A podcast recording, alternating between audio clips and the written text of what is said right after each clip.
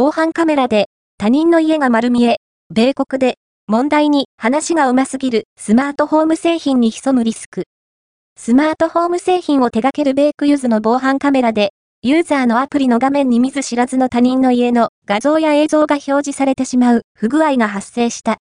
同じような問題は。2023年にも確認されたばかりで、同社に対しては。厳しい目が向けられている。